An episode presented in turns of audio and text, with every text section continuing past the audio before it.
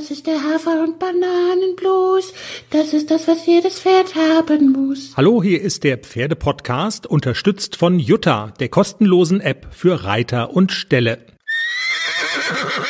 Spiel es noch einmal, Manny.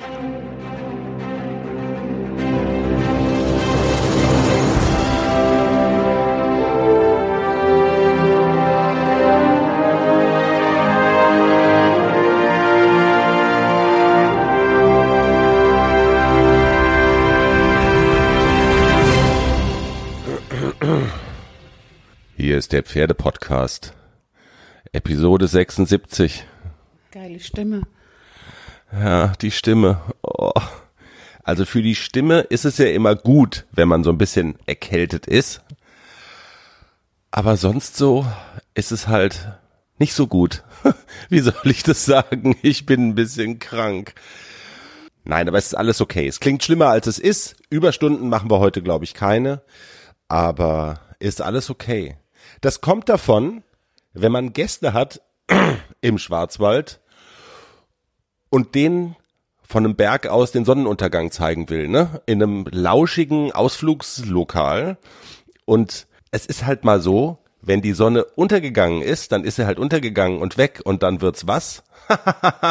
Cold und fröstelig. Und wenn man dann sagt, ach komm, wir trinken noch 180 Bier, dann ist halt doof, ne? Wenn man keine Jacke dabei hat. Grüße auch nach Lübeck. Und bevor wir richtig loslegen, muss ich noch einen Hinweis loswerden. Hört euch den Teaser auf diese Sendung an. Meine Telefonnummer ist immer noch bei einem uns unbekannten Menschen, der ein, ein Leberkäsfoto als Profilbild bei WhatsApp hat. So ist es auf dem Berg. Bei Reitstunden in der Reitschule auf dem Berg bei uns. Je mehr die Bowle, desto mehr auch das fröhliche Telefonnummern an irgendwen schicken. Normalerweise ist es ja andersrum. Da weist ein Teaser auf eine Sendung hin, aber jetzt müssen wir mal in der Sendung auf den Teaser hinweisen. Es ist sehr lustig. Jenny, du bist ja auch noch da. Nadine hat gesagt, wir sollen jetzt das Wort Hufgeschwür durch Fleischkäse ersetzen. Ich hätte jetzt vorhin gefühlt fünfmal Fleischkäse sagen wollen. Du redest und redest und redest. Ja, ich bin auch noch da. Ja, und du bist ja hier die tragende Säule in diesem Podcast, weil du auch in dieser Folge erzählen wirst, was du mit deinen beiden jungen Pferden ACDC und Klecks in dieser Woche gemacht hast.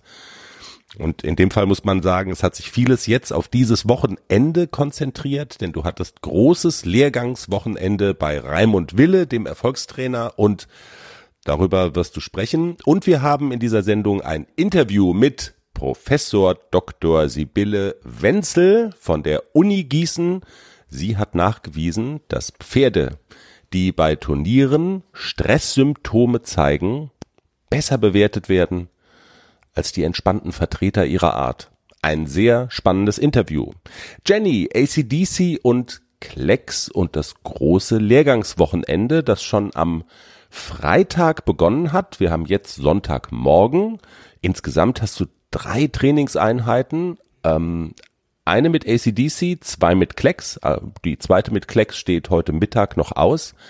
Fangen wir doch vielleicht mal mit ACDC, dem Haflinger, an. Der ist ja vergangene Woche eine Dressurreiter A mit dir gelaufen, das erste Turnier in diesem Jahr. Und ähm, ja, du hattest so, also du bist ja ganz gut äh, bewertet worden 6, irgendwas, ähm, war alles fein, aber du hast auch gesagt, das ein oder andere hat noch nicht so gut geklappt und das bietet dann natürlich immer die Chance, wenn man einen Lehrgang hat danach, solche Dinge eben auch anzugehen. Hast du das denn gemacht und was habt ihr konkret angepackt? Ja, wir sind äh, die Probleme, die auch in der Prüfung und auch im, im täglichen Training immer mal wieder auftauchen, äh, angegangen. Und zwar, wenn er abgelenkt ist, also er ist ja nach wie vor sehr umweltorientiert, verliert er ganz gerne mal die Anlehnung und dann hebt er sich raus und dann klotzt er lieber rum.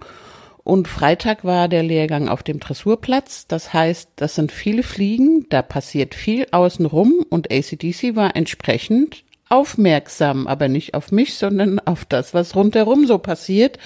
Und die Fliegen haben ihn extrem genervt. Ähm, das äußert sich in heftigem Kopfschlagen und er wird dann ganz ungeduldig und er fängt dann auch zu bocken. Er will diesem Ganzen entgehen und will weg da.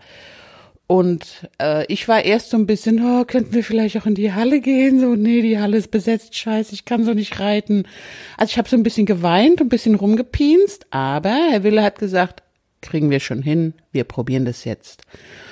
Und in der Tat, wir haben es hinbekommen. Also er hat uns da wirklich sehr gut rausgeführt aus diesem AC war total angenervt von den Fliegen und hat wirklich rumgebuckelt und rumgebockt und hat mich so ein, zwei Mal echt in Wohnungsnot gebracht. Aber Herr Wille war ganz ruhig und hat uns dann angewiesen, wir traben jetzt erstmal an, um den Fliegen ein bisschen wegzutraben. Aber wir traben extrem langsam, also wirklich eher so der Jog, wie man ihn im Westernreiten kennt und erarbeiten uns wirklich mal eine weiche, konstante, elastische Anlehnung und das hat super geklappt, also das Tempo da rauszunehmen. Da hat man gemerkt, so langsam er entspannt sich und er vergisst die Fliegen. Er hat nicht einmal mehr mit dem Kopf geschüttelt und der war wirklich ganz konzentriert und der hat sich super angefühlt. Er hat den Rücken aufgemacht, der richtige Halsmuskel war beansprucht. Das war auch das, was im, im Protokoll auch stand, dass er den Rücken nicht aufgemacht hat. Er war ein bisschen fest im Rücken. Ja, wenn er sich raushebt und immer den Unterhalt so ein bisschen vordrückt, dann kann der Rücken nicht schwingen, dann lässt er nicht los. Und das habe ich auch in der Prüfung gemerkt. Und wir haben wirklich daran gearbeitet, unter so Bedingungen, unter denen er auch abgelenkt ist, muss er trotzdem loslassen und ich muss ihn trotzdem vor mich kriegen und ich muss zum Treiben kommen. Das hat sehr gut funktioniert. Ist das jetzt eigentlich so ein neues Modewort? Ich bin in Wohnungsnot geraten, wenn man das Gefühl hat, man könnte runterfallen? Das ist ein altes Wort. Das gab es schon vor 20 Jahren. Echt? Also wenn man wenn man Schiss hat runterzufallen, dann ist man in Wohnungsnot. Ich meine, ist ja in diesem, ist ja auch ein, ein, ein moderner Begriff, der viel der viel Berechtigung hat in diesen Tagen. Äh, Wohnungsnot. cooler cooler Folgentitel. Ähm, wenn man es nochmal auf den Punkt bringen will, also du hast gesagt, dieses dieses Tempo einerseits ja rausnehmen, also mit, mit viel Ruhe zu arbeiten, aber auch erstmal Tempo reinzubringen. Wir traben den Fliegen ein bisschen weg. Also ist das so der, der, der Schlüssel gewesen? Also der Schlüssel war ähm, wirklich ihn dazu zu bringen, dass er sich auf mich konzentriert und das haben wir erreicht mit jetzt steh mal langsamer auf im Leichtraben, reite mal ganz bewusst jeden Trabtritt und ähm, man merkt dann auch, dass er wirklich viel besser auf das Bein reagiert. Und ich konnte dann auch innerhalb einer Gangart auch Tempowechsel reiten. Und das war auch in der Prüfung, dass er mir bei Tritte verlängern einfach geklemmt hat. Es kam halt nichts. Ich kam überhaupt nicht ran an ihn, weil der Rücken fest war. Und deswegen konnte ich auch keine Tempowechsel reiten. Und das haben wir auch geübt, dass wir innerhalb einer Gangart wirklich mal, jetzt leg mal ein bisschen zu, mach mal die Tritte bisschen größer und das eine spielt ja dann immer in das andere. Wenn die Anlehnung stimmt, dann ist hinten der Motor an und dann komme ich mit dem Schenkel durch. Und das haben wir prima erarbeitet. Und dann war natürlich auch noch der positive Effekt, er konnte die Linie viel besser halten, auch wenn er nicht die Anlehnung an die Bande hatte. Wir sind dann viel zweiter Hufschlag, dritter Hufschlag und dann wird er gerade und er hat äh, eine bessere Balance, wenn die Anlehnung vorne stimmt. Das ist wirklich das A und O, Skala der Ausbildung, Takt, Losgelassenheit, Anlehnung. Wenn, wenn das nicht stimmt, dann braucht man gar nicht weiter reiten. Und da haben wir wirklich an der Basis nochmal gearbeitet und sind nochmal so richtig dahin gekommen, dass die Anlehnung konstant und federnd wird und alles andere kommt dann von alleine auch Lektionen, als Herr Wille dann im Galopp gesagt hat, so, jetzt reit mal im Galopp drei Schlangenlinien durch die Bahn, ohne den Galopp zu wechseln. Und ich so, echt jetzt? Der ist gerade mal vier und äh, Außengalopp können wir noch nicht. Reit! Ich bin's geritten und er konnte es. Also er hat, er konnte auch den Außengalopp halten in der Schlangenlinie. Also ich war ganz erstaunt. Er ist so ein bisschen auf die Hinterhand gekommen. Er konnte sich tragen. Irgendwann hat ihn dann die Kraft verlassen, also eine halbe Stunde ist schon viel für den, für das junge Pferd. Und man merkte dann auch, dass die Kraft so langsam in der Hinterhand weggeht. Und das konnte er zweimal machen und dann war er wirklich platt. Und dann sagte der Herr Wille so, okay, leicht traben, Zügel aus der Hand kauen lassen. Und dann stand das Pony. Also er war wirklich auch fertig, also er konnte nicht mehr. In Wohnungsnot geraten auf dem Pferderücken, das ist ja nun etwas, was du bei dem anderen Kameraden von dir dem kleinen Tänzer, der dann ein wilder Tänzer sein kann. Äh, das, das kann da ja regelmäßig passieren, wenn du ihn nicht ablongierst. Das ist nach wie vor so. Er wird zum Rodeo-Pferd, wenn du, ja, wenn er nicht vorher mal ein bisschen an der Longe läuft. Das hast du auch gemacht mit ihm und bist dann auch mit ihm bei Raimund Wille, äh, in dem Fall in die Halle geritten und hast dann am zweiten Tag eben mit Klecks gearbeitet. Wenn ich das richtig auf dem Zettel habe, müsste das eigentlich die erste Begegnung von Raimund Wille mit dem kleinen Tänzer gewesen sein. Der war jetzt länger nicht da bei uns in Achern. Wie war es mit Klecks im Lehrgang? Ja, war, war super. Auch da haben wir daran gearbeitet, eine konstante Anlehnung zu bekommen. Klecks hatte ja so ein bisschen das Problem, anfangs, dass er sich sehr verkrümelt hat hinter dem Zügel. Er wurde ganz schnell sehr eng und ich habe äh, das letzte Mal, als Herr Wille da war, war ich ja mit ACDC im Lehrgang und noch nicht mit Klecks, weil der einfach noch nicht so weit war. Aber da habe ich mitgenommen, reite erstmal viel Schritt. Das habe ich ja auch gemacht. Ich bin ja, ich glaube, vier Wochen nur Schritt geritten und habe daran gearbeitet, dass die Nase vorkommt. Und das habe ich auch inzwischen ganz gut erreicht. Und dann ähm, haben wir darauf aufgebaut, dass er auch die Nase vornimmt und an den Zügel tritt, an die Hand tritt im Trab und im Galopp. Und gestern war die erste Einheit bei Herrn Wille und auch da sagte er, bisschen langsamer aufstehen, bisschen bewusster jeden Trabtritt reiten, Tempo rausnehmen und wirklich langsam an die äußere Hand ranreiten. Ich habe teilweise so das Gefühl gehabt, ich schleiche durch die Halle, also wir kommen überhaupt nicht vorwärts. Aber ich habe auf dem Video gesehen, dass er sehr viel Schwung hat und dass er wirklich super toll getrabt ist mit einer aktiven Hinterhand, mit einer schönen Anlehnung, mit einem schönen fallen gelassenen Hals. Sagt man das so, fallen gelassenen Hals? Was ein Deutsch? Genau, also man macht natürlich mit dem Jungpferd noch keine, keine Lektion. Wir haben wirklich daran gearbeitet, an den drei ersten Punkten der Ausbildungsskala. Auch da Takt, Losgelassenheit, Anlehnung haben wir erreicht. War ein, ein sehr gutes Gefühl auf dem Pony. Wir sind so ein paar Übergänge geritten, Trab, Galopp. Da ist es noch ein bisschen holprig. Er hebt sich noch raus im Galopp. Das kann er noch nicht so halten. Aber auch da hat Herr Wille mir Tipps mit an die Hand gegeben, zum Beispiel auf eine Mittelzirkel reiten dann auf die Viertellinie gehen, auf dem Zirkel und Schenkel weichen zur Bande hin, dass er da einfach auch die Kraft kriegt, das zu tragen. Und Raimund Wille hat ja eigentlich ein sehr cooles Kompliment gemacht. Er hat ihn zum ersten Mal gesehen und hat gesagt, den hätte ich auch mitgenommen. Genau, er hat gesagt, auch den hätte ich auch gekauft. Da weiß man ja schon mal, okay, man hat nicht alles falsch gemacht und hat äh, eine gute Basis unterm Arsch sozusagen, äh, mit dem man, wenn man es denn richtig macht, dann vielleicht auch was erreichen kann. Eine Geschichte, da habe ich an der Bande gestanden und habe bisschen zugeguckt und auch zugehört, da bin ich so hellhörig geworden. Er hat gefragt, ähm, wie oft reitest du den denn in der Woche? Und du hast gesagt, äh, dreimal die Woche dreimal die Woche immer mit einem Tag Pause dazwischen. Ne? Und äh, da hat Raimund Wille interveniert und hat gesagt, okay, war bis jetzt okay, aber mach's ab sofort anders. Erzähl mal, das ist ja spannend. Genau, er hat gesagt, also viermal in der Woche reiten und zwar dreimal hintereinander. Und ich soll mir einen genauen Plan machen, was möchte ich heute reiten. Also bevor ich auf das Pony steige, weiß ich, ich möchte heute an den Übergängen arbeiten oder ich möchte bisschen Seitengänge machen oder äh, oder oder oder. Also ich soll auf keinen Fall ohne Plan auf das Pferd steigen, sondern ich soll mir für jede Reitstunde vornehmen, was ich machen möchte und das dann auch reiten und wenn es gut klappt, dann aufhören. Auch zur Not auch nur eine Viertelstunde reiten oder nur 20 Minuten. Also nicht ewig lange reiten, sondern lieber kurze Einheiten. Das mache ich sowieso immer. Ich reite die jungen Pferde sowieso nie länger als eine halbe Stunde. Also das ist wirklich das Höchste. Und dann, genau, nach diesen drei Tagen Reiten, einen Tag Pause, also Pause, Pause, nicht longieren, nicht irgendwas, Koppel, Pause und dann noch mal einen Tag reiten, auch mit Plan und dann gucken nach diesem Tag Pause hat sich das gefestigt, was wir Und alles bereit für den Einzug des neuen Kätzchens? Ja, steht alles. Ich habe mich extra informiert, was ich für den Start brauche. Ein gemütlicher Schlafplatz, hochwertige Katzennahrung, viel Spielzeug, ist alles bestellt. Aha. Und woher wusstest du, was das Passende ist? Ich habe einfach auf felbi.de geschaut. Da gibt's ausgesuchte Artikel von Top-Marken aus den Bereichen Futter, Snacks und Accessoires und auch die passenden Themenwelten für Hund und Katz. Gibt da zum Beispiel einen Magazinartikel, ein Kätzchen zieht ein, heißt der. Da konnte ich genau nachlesen, was ich brauche.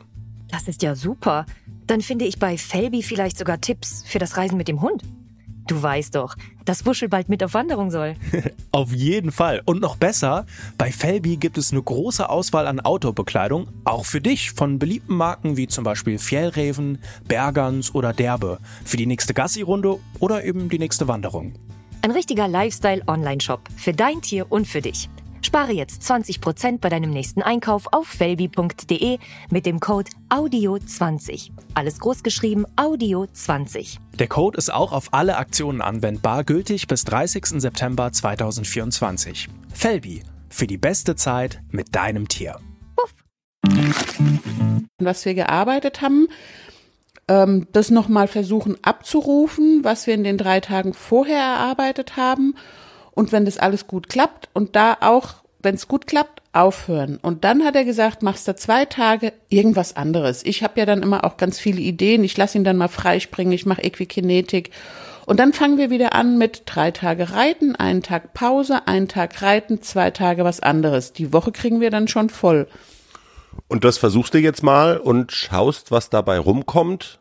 Und im Podcast erzählen wir, was dabei rumkommt und wie sich das so auswirkt und geht los, ähm, ja, gleich dann am, am Montag oder wann ist der erste Tag, ja, ne?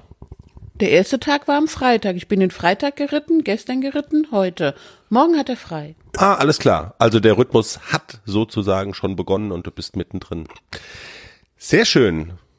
Jenny, du reitest seit du Kind bist Turniere und wenn du jetzt hörst, Pferde, die Stresssymptome zeigen, also Schweißbildung, Schweifschlagen, was es da alles so gibt, Ohrenspiel. Und die Pferde, die solche Stresssymptome zeigen, werden dann in der Prüfung besser bewertet im Durchschnitt als die, die das nicht zeigen. Wundert dich das? Äh, ja, na klar, wundert mich das, aber nein, es wundert mich nicht. Ich sehe es ja selber. Also ich gucke ja auch oft zu auf Turnieren, gerade bei so höheren Dressurprüfungen, weil Reiten lernt man auch so ein bisschen durch Zugucken. Und manch, manches Mal habe ich mich schon gewundert, echt jetzt? Der kriegt da so viele Punkte für. Also es gibt ja auch immer Punkte für den Gesamteindruck eines Rittes, auch in hohen Prüfungen, auch in S-Prüfungen. Da wird zwar jede einzelne Lektion bewertet mit einer Note beziehungsweise mit Punkten. Aber es gibt am Ende auch immer eine Note für den Gesamteindruck und bei manchen Pferdereiterpaaren, da will man wirklich weglaufen wegen des Gesamteindrucks. Da sieht man, das Pferd hat Stress, das ist nicht losgelassen. Man guckt den Pferden in, ins Auge und denkt so, oh, das ist nicht so schön. Die sind aber oft vorne dabei. Ich nehme mal an, das hat auch den Grund, wenn, wenn Pferde so ein bisschen an sind, so nennt man das dann, macht den mal noch ein bisschen an, dann kriegt er mehr Kadenz, dann kriegt er mehr äh, dann präsentiert er sich besser, dann, dann wirkt das Ganze so ein bisschen ausdrucksstärker. Ja, ich bin eher der Fan von, ich hätte es gerne harmonisch und losgelassen. Ich weiß aber auch, dass das nicht immer geht. Also ähm, harmonisch und losgelassen ist, ist ein tolles Ziel, der Weg ist das Ziel und ähm, man kriegt es nicht immer so hin.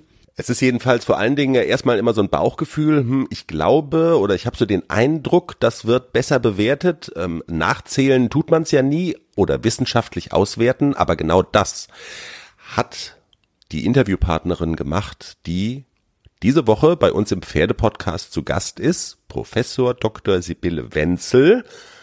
Sie ist zu Hause an der Uni Gießen und ich sage erstmal Hallo, schön, dass Sie bei uns sind. Willkommen im Pferdepodcast.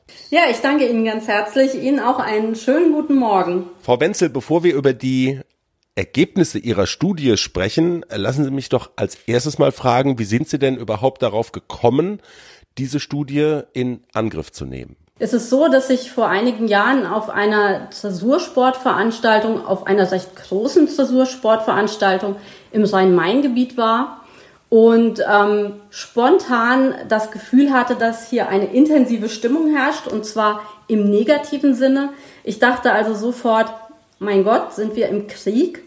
Und ähm, dann kam ein bisschen die Überlegung, natürlich auch über meine Tätigkeit als Amtstierärztin, dort bin ich nämlich im Tierschutz tätig, ähm, ob man gegebenenfalls diese Stimmung, diese subjektive, die ich hatte, in irgendeiner Weise objektivieren kann. Und über diese Fragestellung letztlich ist dann auch die Studie entstanden, die dann als Dissertationsarbeit angefertigt wurde von der Frau Lena Teile, die auch mittlerweile diese Dissertationsarbeit abgeschlossen hat. Genau, und ähm, ja, es ist erstaunlich, wobei tatsächlich vielleicht auch gar nicht so sehr erstaunlich, weil die Kritik gerade an der ein oder anderen Ausbildungsmethode oder Seitweise im Dressursport ist ja schon seit ein paar Jahren auch in der Presse immer wieder thematisiert worden.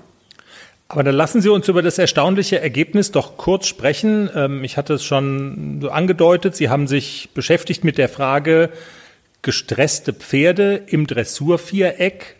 Wie werden die am Ende benotet und bewertet? Fragezeichen. Wie, wie werden sie denn bewertet? Also wie schneiden Pferde ab, die Stresssymptome zeigen im Dressurviereck? Ähm, tatsächlich haben wir den Stresslevel der Pferde nicht bewertet während der eigentlichen Prüfung, sondern wir haben uns die Pferde in der Vorbereitungsphase angeguckt, dort elf Minuten und zwar in der eigentlichen Vorbereitungsphase, also nicht während des Warmseitens ähm, sondern dann, wenn wirklich die schweren Lektionen angefangen haben und in diesen elf Minuten, also quasi vor der eigentlichen Prüfung, da konnten wir feststellen, dass ähm, doch ein erheblicher Prozent der Pferde Anzeichen für Stress zeigten, dass sogar 13 der 101 beobachteten Pferde hochgradigen Stress zeigten und dass offensichtlich genau diese Pferde, die nämlich einen mittelgradigen oder einen hochgradigen Stresslevel hatten, nachher in der Prüfung deutlich oder dass die Chance dort platziert zu werden verdoppelt war. Ob diese Pferde im Dressurviereck selbst während der Prüfung das identische Bild gezeigt haben, das kann die Studie nicht beantworten. Welche Schlüsse ziehen Sie denn dann am Ende des Tages aus diesen Ergebnissen? Weil dass die Pferde Stress zeigen, das hat ja, also das, das kann ja auch eine Menge Ursachen haben. Ja, das ist korrekt. Und ähm, natürlich liegt die Vermutung nahe, dass es sich um intrinsische Faktoren handeln könnte. Das möchte ich auch gar nicht in jedem Fall ausschließen. Dass also zum Beispiel ähm, das Gemüt des Pferdes, das Alter des Pferdes, das Geschlecht des Pferdes, also spontan würde man ja sagen, naja gut, Hengste sind natürlich deutlich stärker gestresst als vielleicht Wallache oder auch junge Pferde deutlich stärker als ältere Pferde. Ähm, vielleicht auch die Umgebungstemperatur, die Luftfeuchtigkeit, also oder auch die Anzahl der Pferde auf dem Abreiteplatz selbst, dass das alles den Stresslevel der Pferde erhöhen kann. Ähm, ja, wie gesagt, das hat natürlich auch alles auf einzelne Stressanzeichen einen Einfluss, aber in der Summe, in der, dem Gesamtbetra in der Gesamtbetrachtung des Stresslevels, da kann man ganz klar sagen, hat die reiterliche Gesamteinwirkung den Haupteinfluss.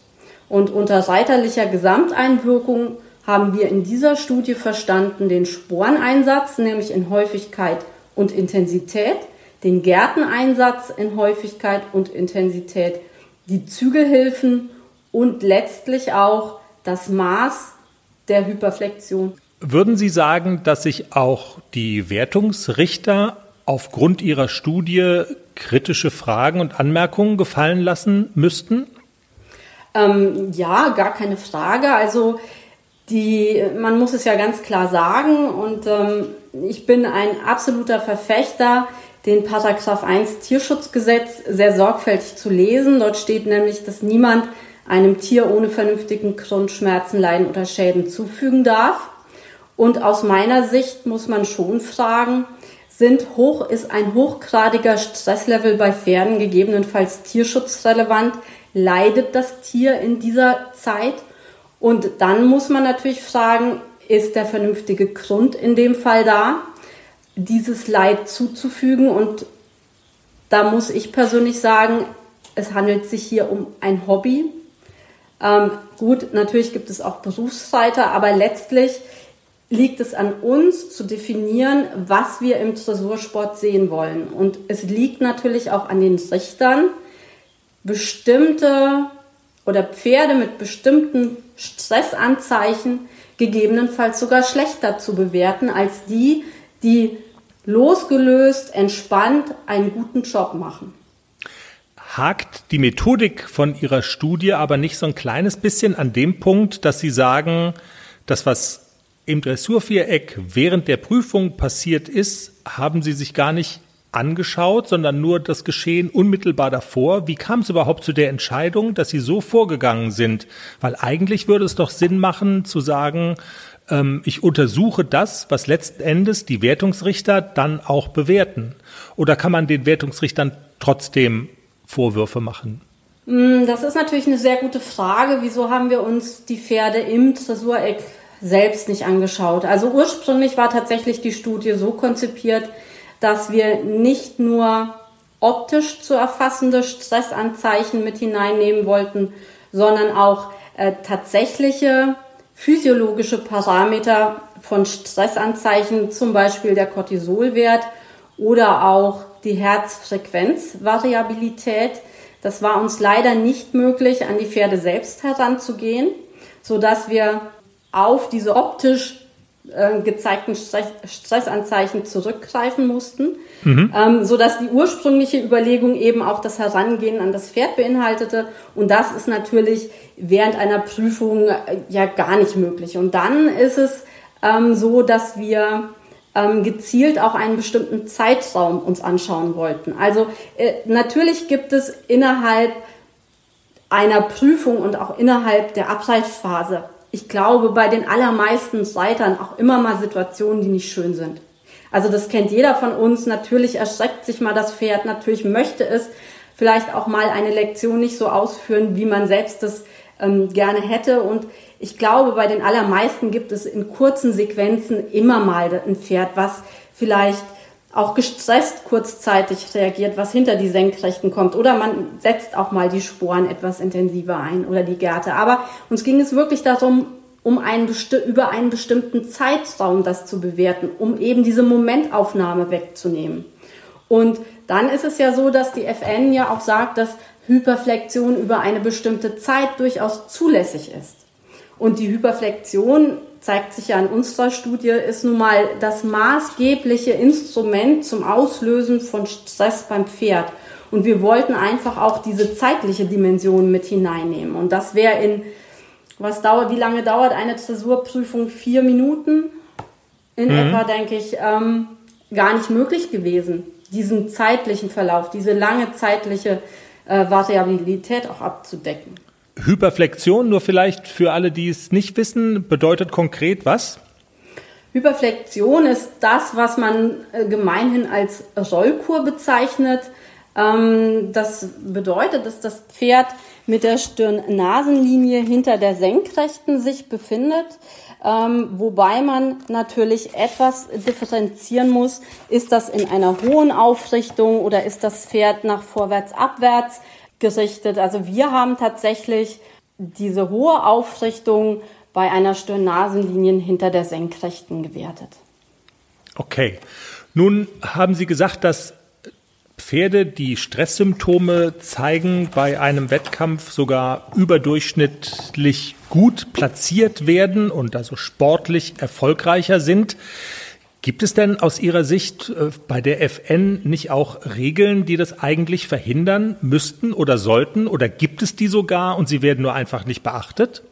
Ähm, das Zweite ist tatsächlich der Fall. Es gibt diese Regeln. Genau diese Regeln oder diese Regularien sind ja auch die Grundlage unserer Studie gewesen. Es ist äh, von der FN bereits 2014 ein Kriterienkatalog herausgegeben worden, Beobachtungen von Pferd und Reiter. Und dort sind tatsächlich auch die einzelnen Parameter ähm, genau klassifiziert, die wir letztlich herangezogen haben, um den Stresslevel der Pferde zu bestimmen.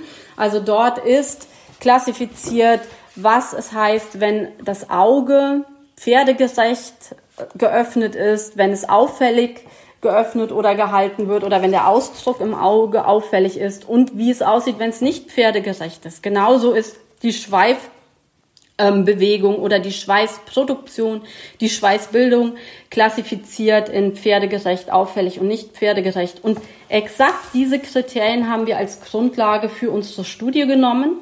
Hm. Ähm, und dieser Kriterienkatalog ist erstellt worden, insbesondere für Richter auf dem Vorbereitungsplatz, aber auch alle anderen Personen, natürlich auch Veranstalter und natürlich auch Reiter.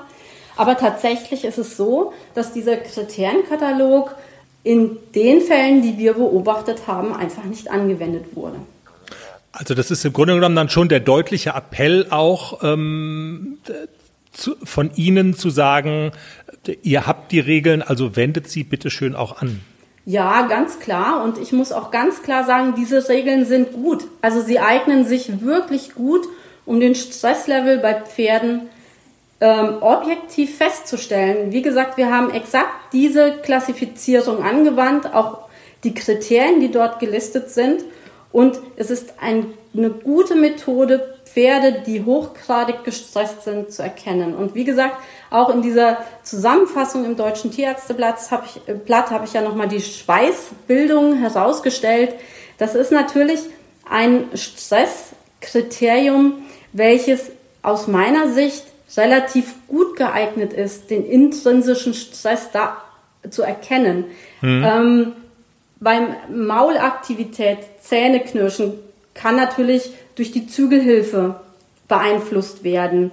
Ähm, Ohrenspiel, Augenmimik, Nüstern kann natürlich auch direkt durch Zügelhilfen, durch den Sitz beeinflusst werden. Aber gerade die Schweißproduktion ist ja nun etwas, was eigentlich durch nichts anderes unmittelbar beeinflusst werden kann, sondern ausschließlich durch den Stress, gegebenenfalls natürlich auch durch Temperatur und durch körperliche Aktivität, gar keine Frage.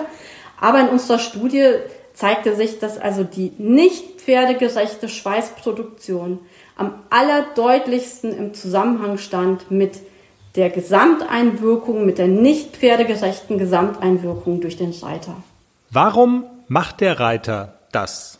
Haben Sie eine Erklärung? Weil ich habe so dem, was Sie vorhin so gesagt haben, entnommen, äh, ahne ich jetzt mal, dass Sie selber auch dann und wann auf Pferden sitzen. Sie haben so Formulierungen gebraucht wie wir kennen das ja alle. Also das ist Ihnen ja scheinbar nicht fremd, ähm, auf einem Pferd zu sitzen und auch äh, ja zu reiten. Gibt es eine Erklärung aus Ihrer Sicht dafür, warum Reiterinnen und Reiter das machen, ein Pferd zu stressen? Ja, tatsächlich. Ich sitze tatsächlich auch manchmal auf dem Pferd, wobei ich aus einer ganz anderen Reitweise komme, die sicherlich äh, genauso ihre tierschutzrelevanten Aspekte hat. Ich komme aus der Western-Reiterei. Von daher ist es mir bekannt, ja. Aber wieso Reiter das machen? Ich glaube tatsächlich, weil es einen Vorteil bringt. Weil Pferde ein gewisses Ausdrucksverhalten haben sollen. Oder weil das gewünscht ist, weil das als etwas Positives bewertet wird. Und dieses Ausdrucksverhalten, ich denke, das haben Hengste per se haben ein gutes Ausdrucksverhalten, Stuten vielleicht auch, Wallache vielleicht weniger. Und das war ganz interessant festzustellen, dass es ausschließlich Wallache waren, die nicht pferdegerecht abgeritten wurden. Würde es keinen Vorteil bringen, ein Pferd mit einem bestimmten Ausdrucksverhalten vorzustellen, dann würde es auch nicht in dieser Form gemacht werden. Frau Wenzel, ich glaube, das sind ganz viele Anregungen auch ja, für Reiterinnen und Reiter. Ich danke Ihnen ganz herzlich für das Gespräch und frage Sie jetzt nochmal, haben wir irgendwas ganz Wichtiges, Entscheidendes vergessen? Vielleicht habe ich ja irgendwas übersehen. Ähm, tatsächlich glaube ich auch nicht, dass wir, dass wir was wirklich Wichtiges vergessen haben, außer dass ähm, vielleicht noch als Schlusswort, dass das Pferd von seinem Naturell her sicherlich uns Menschen gefallen möchte und dass es auch eigentlich gerne mitarbeiten möchte und dass wir vielleicht als Reiter uns häufiger mal fragen müssen, sollten wir vielleicht nicht viel, viel mehr positiv verstärken und loben, als mh, hm, nicht so gewünschtes Verhalten zu bestrafen und sollten wir vielleicht dieses, dieses Gefühl, was ich hatte, mein Gott, wir sind im Krieg, ist es denn wirklich nötig? Es ist doch eigentlich ein Hobby, was uns allen Spaß machen soll. Jenny, Schlussworte kann sie, die Frau Professor Dr. Wenzel. Absolut. Und sie spricht mir aus der Seele. Und ich weiß gar nicht, irgendein so schlauer Reitmeister hat mal gesagt, wenn, wenn das Pferd nicht das gewünschte Verhalten bringt, suche den Fehler bei dir. Und wenn du es nicht findest, suche weiter. Suche immer noch den Fehler bei dir. Das ist so in meinem Kopf geblieben und ich, also ich bemühe mich auch immer, wenn was nicht klappt oder wenn AC sich erschreckt oder wegspringt oder was auch immer, versuche ich immer das zu ignorieren. Und wenn er es gut macht, versuche ich immer zu sagen, siehst du, so hätte ich es gerne, das ist toll. Immer klappt es natürlich nicht. Man ist auch manchmal ungerecht. Und ich habe auch bei mir festgestellt, wenn ich so im Nachhinein denke, so scheiße, das war jetzt irgendwie doof, war nicht der Fehler vom Pony, dass ich ein schlechtes Gewissen habe, wenn ich ihn ungerecht behandelt habe. Bei uns diese Woche im Pferdepodcast Professor Dr. Sibylle Wenzel mit einem super spannenden Interview. Wir werden das auch nochmal verlinken. Sie hat ähm, das nämlich nochmal zusammengefasst im, jetzt lass mich lügen, Deutschen Tierärzteblatt, so heißt das, glaube ich. Also den Link dazu findet ihr bei uns auf der Homepage www.derpferdepodcast.com. Und das war's dann für diese Woche. Wir bedanken uns ganz herzlich bei euch fürs Zuhören, für die Aufmerksamkeit. Nächste Woche mehr von uns. Folgt uns auf der Podcast-Plattform eurer Wahl. Wir sind auf allen wichtigen drauf. Gebt uns ein paar Sternchen bei iTunes zum Beispiel und empfehlt uns weiter. Vielen Dank fürs Zuhören. Bis nächsten Montag. Ciao. Tschüss.